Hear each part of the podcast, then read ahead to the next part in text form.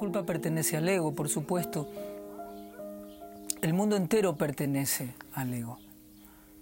Porque el ego es la identificación que tengo con el cuerpo.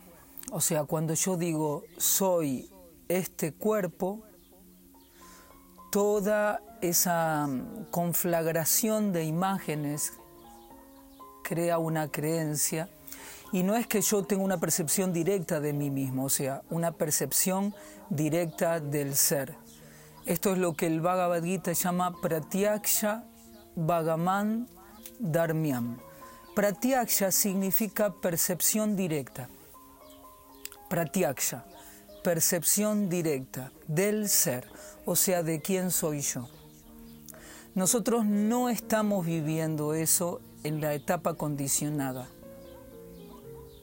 no estamos viviendo el Pratyaksha Bhagaman Dharmyam, una, una percepción directa del ser, una percepción directa de quién soy en verdad. Las almas condicionadas no están viviendo eso, sino que están viviendo lo que piensan de sí mismos. No lo que son, sino lo que piensan de sí. Por eso hay tantos personajes, por eso hay tantas imágenes que confunden.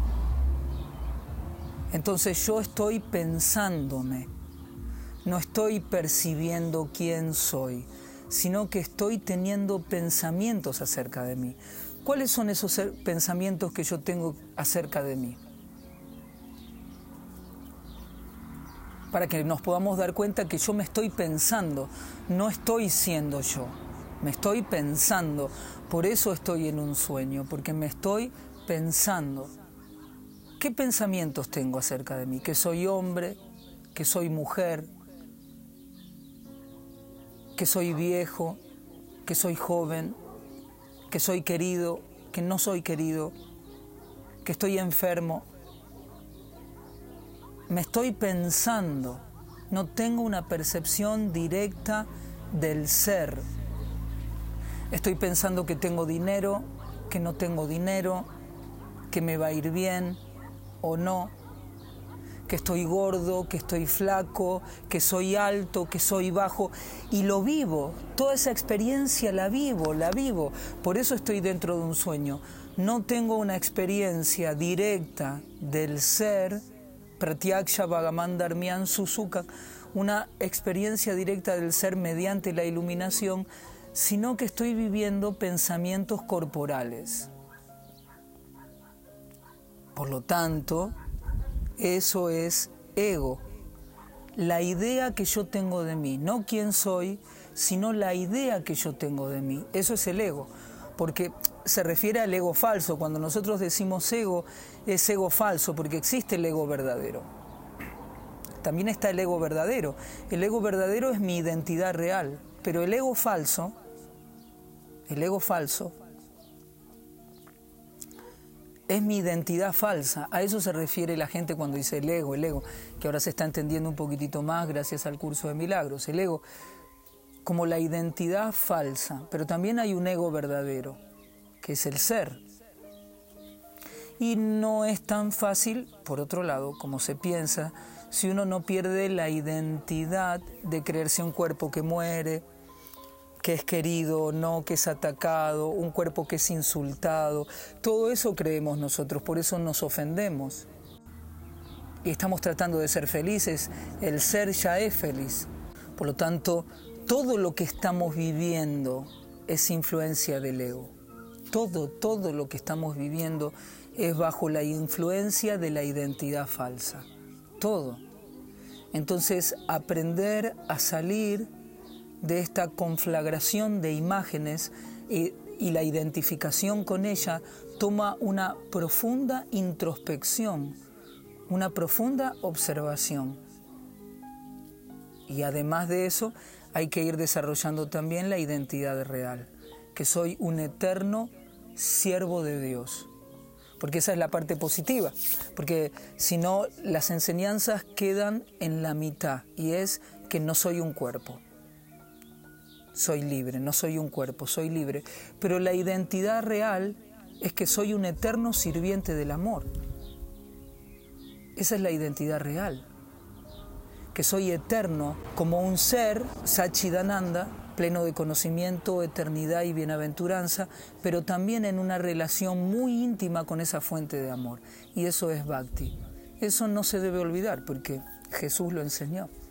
Y los verdaderos maestros de Oriente también enseñan esa verdad, que nosotros el trance de amor lo tenemos en íntima relación con la divinidad.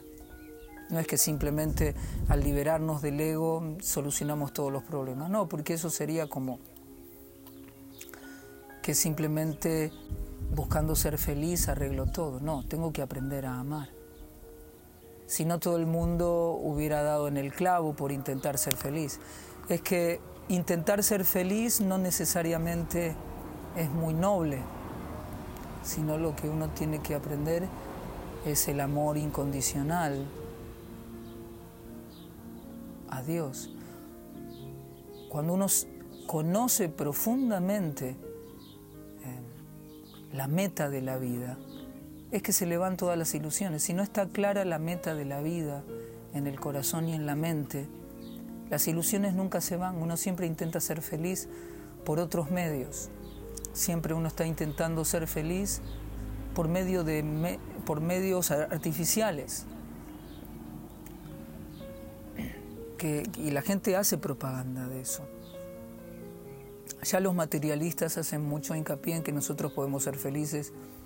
Siempre los médicos dicen, no, ahora descubren que eh, si haces esto de esta manera vas a ser feliz. Y si usas esto vas a ser feliz. Y con el último avance tecnológico vas a ser feliz. Y si eh, mandan un cohete a Plutón, entonces vas a ser feliz. Y si aprendes a hacer sexo de esta manera, colgado, no sé dónde, vas a ser feliz. Y si no es la manera, entonces te vas a la India a aprender el Tantra, entonces ahí vas a ser feliz. Y siempre un invento artificial, completamente artificial. Nadie se quiere rendir. Nadie, nadie se quiere rendir a la verdad simple, humilde, honesta. Siempre hay algo nuevo, hay algo nuevo y es lo mismo. Siempre hay algo nuevo. Entonces esa es la ilusión. Esa es la ilusión. Una vez mi maestro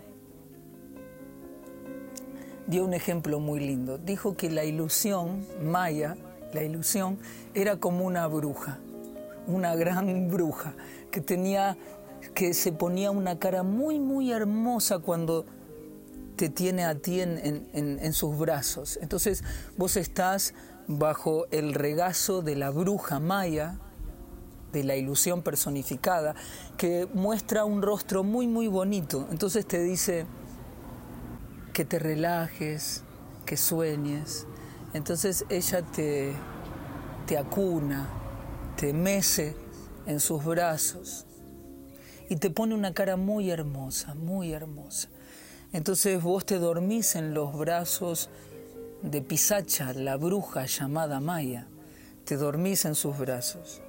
Entonces cuando Maya te ve dormido o dormida, muy cómoda en su regazo, Maya te hace ¡Pah! y te da un cachetazo que te despertás y decir, ¿qué pasó? ¿Qué pasó?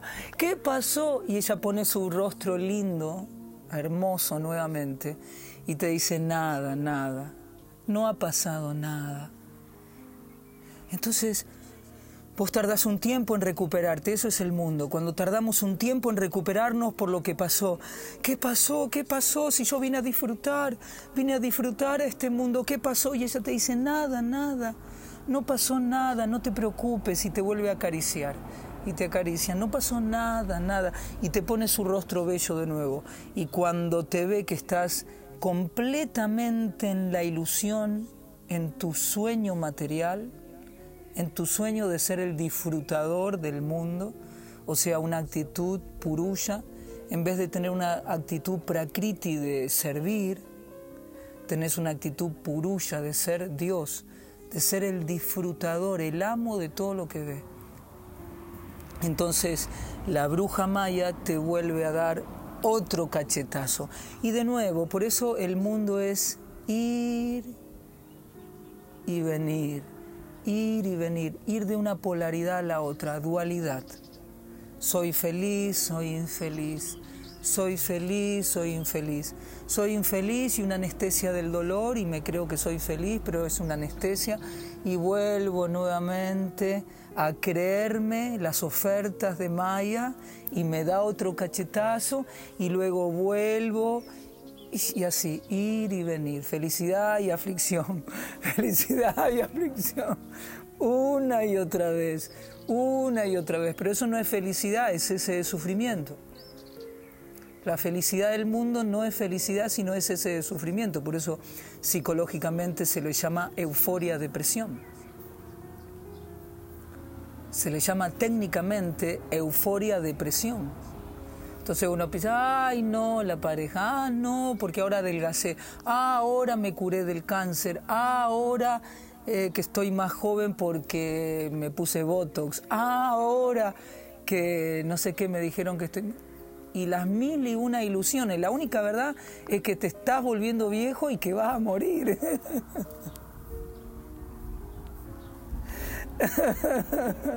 y que te tenés que avivar, te tenés que avivar. Esa es la única verdad que tenés que despertar hasta, antes de que este sueño material termine. Que te tenés que avivar. Es así. Entonces la culpa originalmente viene porque uno cometió un error original y es olvidar a Dios. Ese es el error original, olvidar el amor incondicional. Y es un error porque se dice que nosotros estamos durmiendo una siesta en el regazo del Señor.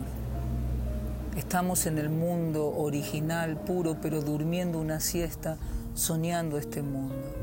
Simplemente me dormí al amor. Entonces estoy soñando este mundo.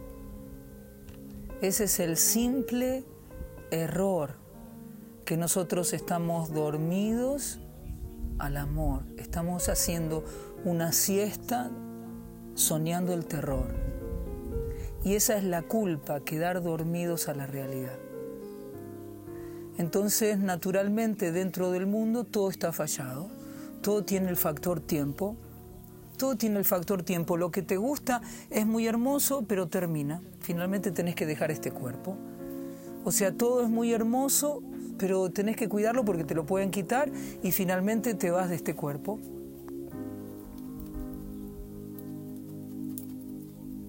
¿Se entiende? Entonces uno tiene que tener inteligencia espiritual, inteligencia trascendental para vivir. Con ese tipo de inteligencia uno está bien, por más que pasan cosas dentro de la dualidad, sabe soltarlas, sabe liberarlas, sabe entregarlas y sabe refugiarse en lo divino.